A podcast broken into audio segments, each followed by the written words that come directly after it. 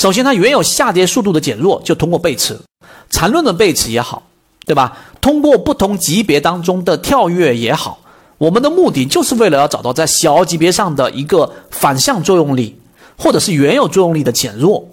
因为在交易当中，我认为在影响到自己资金圈子模型当中里面的一个关键，就是你一定要从不同的角度当中去寻找它对于原有趋势的一个加强和减弱的关键。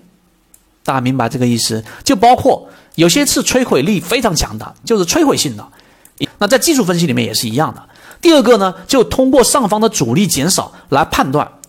那这是另外一个角度。刚才我们说是在原生的这个系统当中找到它的这个原有趋势的力度减弱，或者是这个背驰。那另外一个就是你要知道，它上涨还必须要考虑到上方的阻力，也就刚才我们所说的筹码。一个标的形成一个双峰，而双峰之间的这个真空区域就极其之窄。那这个时候你去介入的时候，往上突破，马上面临就是抛压，对吧？伸头就挨打。那你想这种标的呢，实际上它的这个上涨的概率就很小了。